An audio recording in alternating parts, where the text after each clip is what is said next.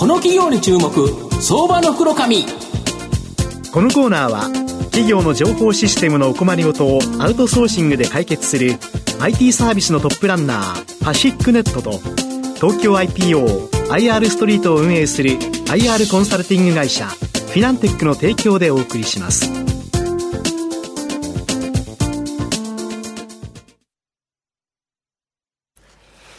ここからは、相場の福の神こと、藤本信之さんとともにお送りいたします。藤本さん、こんにちは。毎度、相場の福の神こと、藤本でございます。やはり株式市場、大きく株価が変化する、上がっていくところでは、やはり変化を買うっていう形でですね、やはり社名というのはですね、もうその会社を表す非常に大切なことなんですが、この1月にですね、社名変更した企業、今日ご紹介したいなというふうに思います。今日ご紹介させていただきますのが、証券コード3878、東証スタンダード上場、友江川コーポレーション代表取締役社長の井上義雄さんにお越しいただいています。井上社長、よろしくお願いします。よろしくお願いします。よろしくお願いします。友江川コーポレーションは東証スタンダードに上場しており、現在株価810円、1単位8万円少しで買えます。東京都中央区京橋の京橋トラストタワーに本社がある電気の絶縁性をコントロールする電気絶縁紙、まあ、これから創業し、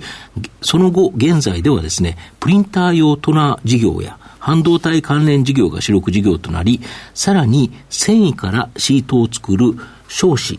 と、えー、正確に、塗る塗工の技術を生かしつつ、5G や DX を支える各種製品開発を推進するなど、事業ポートフォリオの転換を積極的に進めている企業になります。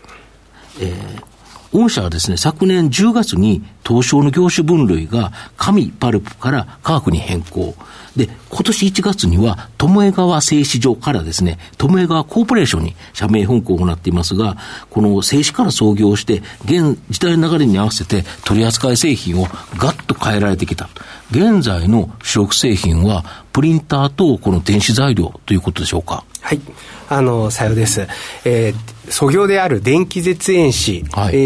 ー、を作る、製造するため、うん、評価するために必要とされていた電気物性の評価技術というのを、えコアにしまして、うん。うん、そこから紙以外の電気絶縁体にこの50年以上かけて、どんどん進出して多角化をしてきたということで、えー、今の主力製品はプリンタートナー、これも絶縁体なので帯電して飛ぶと。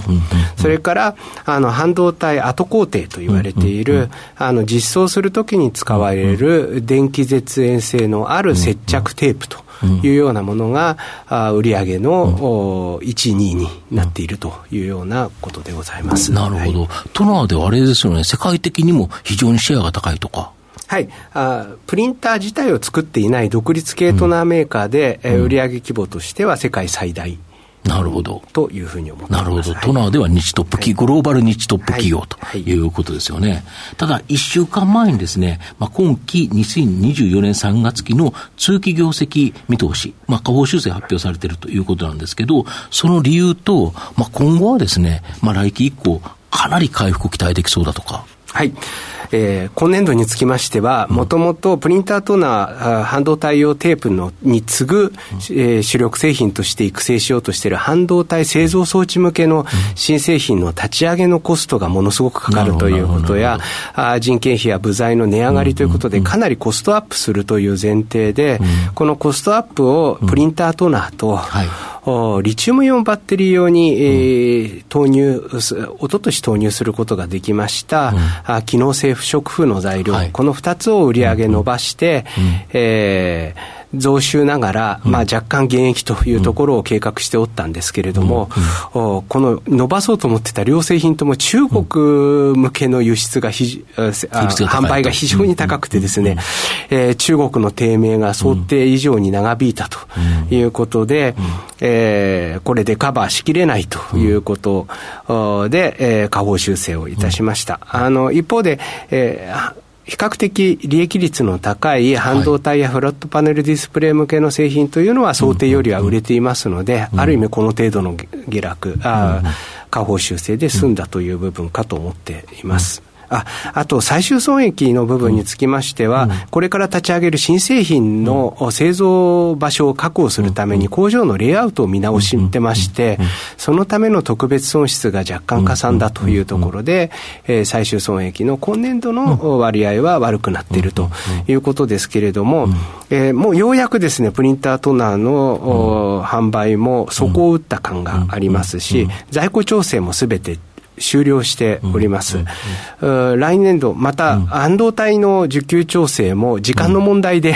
えー、今年の後半なのか末なのか、あかなり戻ってくるというふうに言われ始めておりますので、えー、また、ある種、海、えー、在庫の調整や、あの特別損失などの海も今期中に出し終わっていますので、来期に向けては、あのかなりどこまで戻せるかというのを、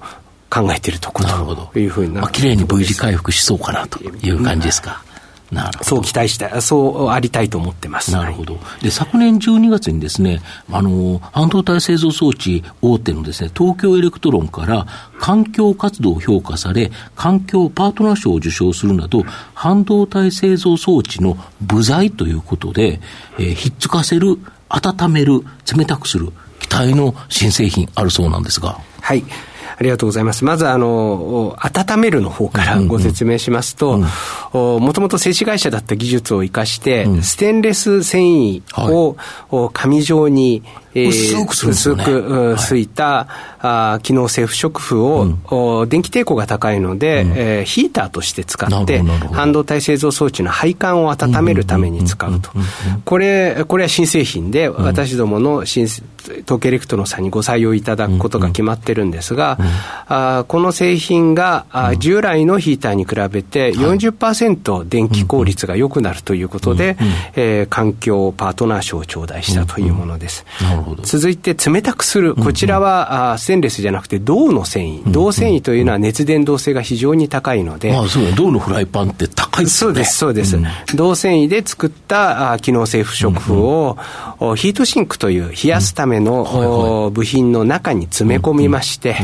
えー、そこに、えー、液体や気体を流すことで、半導体製造装置ものすごく熱くなるところがあります。それを効率的に冷やすと。そうすると製造装置自体がコンパクトになって、ものすごくあの効率も良くなるし、えー、エアコンで主に冷や最終的に冷やさなきゃいけないのがすごく効率、あの、えー、製造装置の建屋自体も小さくできるということでご提案して、今、うん、あの開発、共同開発進めているというもの。うん、ひっつかせるについては、はい、えー静電チャックというものがあるんですけれども、半導体、シリコンウェハーに回路を刻むとき、真空状態にした中でプラズマエッチングを行います。この時真空状態の中で、えー、光電、静電気を発生させて、シリコンウェハーをチャッキング、くっつけて、あプラズマエッチング。シリコンウェハーが動いちゃったら、そうです、そうです、そうです。ピタッとひっついてもらわなきゃいけない。というものの、えっと、もともと第一世代のポリミド静電チャックというのは、私どもが、あ東芝さん、東京エレクトロンさんと3社共同開発したもので、うん、その後現世代のセラミックチャックというので、一旦商圏を失ったんですけれども、再参入を、うん、狙って、次の世代のものを開発中であると、立ち上げ中であるということでございます、なるほど、はい、このあたり、売れると、やっぱり利益率が高いから、かなりその儲かる可能性があるっていう感じですか？そうですね、あの利益率は高いというか、うん、あの